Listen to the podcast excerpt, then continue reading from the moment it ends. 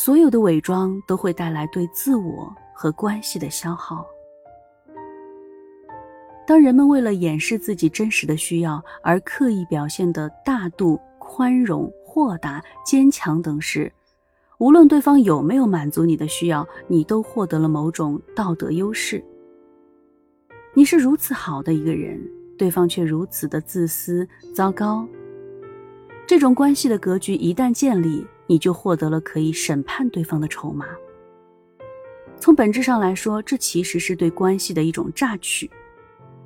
关系建立的基石不仅是对方对你的感觉，还有你对对方的感觉。人们往往只记得维护自己在对方心目中的形象，然而，在自己的内心里，对方的形象同样需要维护。破坏了自己对对方的感受，本身就是破坏关系。让我们来假设一个很常见的场景：一个跟你关系还不错的同事要你帮忙带午饭，结果你给他买了。但是过了两三天，他忘记把饭钱还给你了，因为钱太少，所以你也不会太在意。结果过了两个星期，他又找你帮忙带午餐，你帮他带了，可是他还是没有把饭钱给你。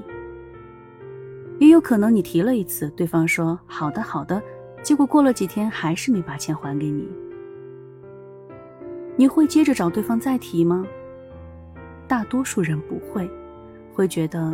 不好意思，因为很多人不想被别人看作是计较的人，所以大多数人会选择忽略这种不舒服，于是自我安慰：算了，他忘了就忘了，我也不差这五十元钱，就当请他吃饭好了。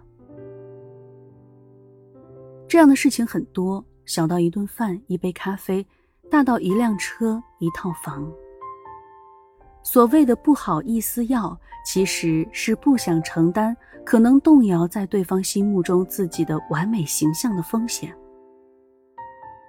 还有人可能会说：“我怕说了会让对方不高兴，怕开口说了之后会破坏彼此的关系。”其实，即使你没有说出口，只要你不愿意直面心里的不舒服，那个感觉就一定会发酵蔓延。无论你怎么自我安慰，都只不过是暂时把那个不舒服压下去了。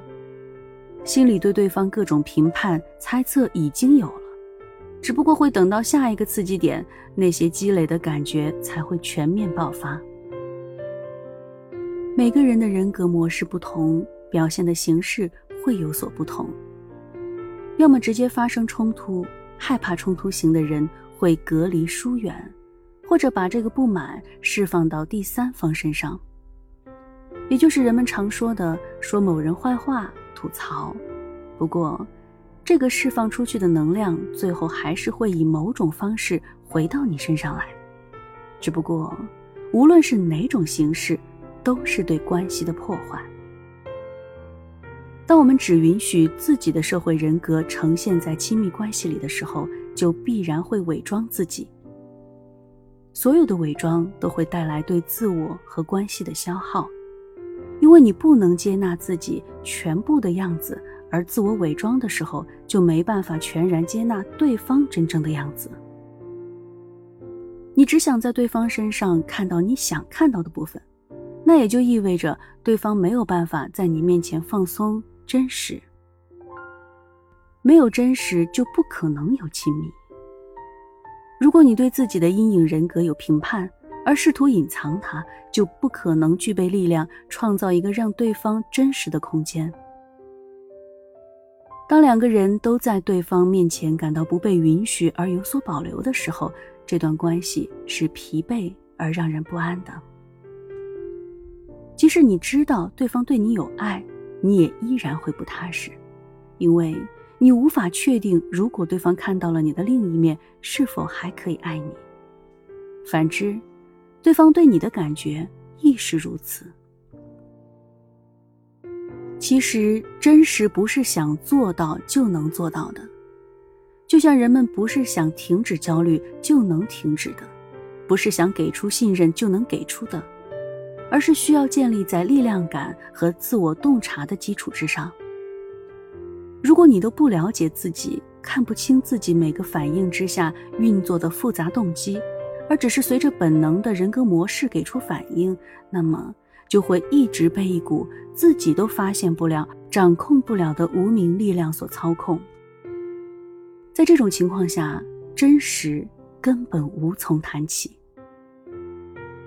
如果能看清自己的深度在哪里，那么你能呈现真实的品质就是不同的。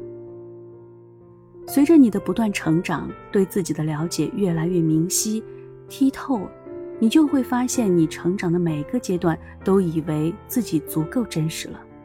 但是来到下一个阶段的时候，你又可以看到更深、更隐蔽的模式，活得更加真实。同时，更大的力量和更舒展的生命状态也随之向你开启。